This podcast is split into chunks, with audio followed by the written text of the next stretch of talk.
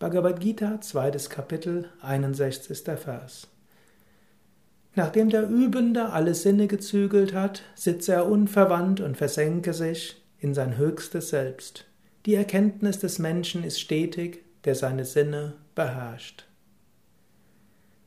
Du kannst dir überlegen, welchen Sinn du heute beherrschen willst oder morgen beherrschen willst welche Wünsche du vielleicht nicht erfüllen willst.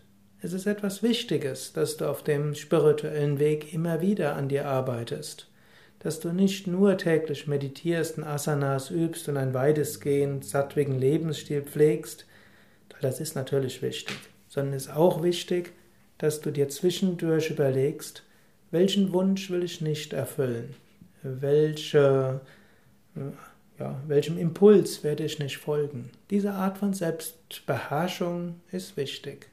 Und aus dieser Selbstbeherrschung heraus kommt dann die tiefe Meditation.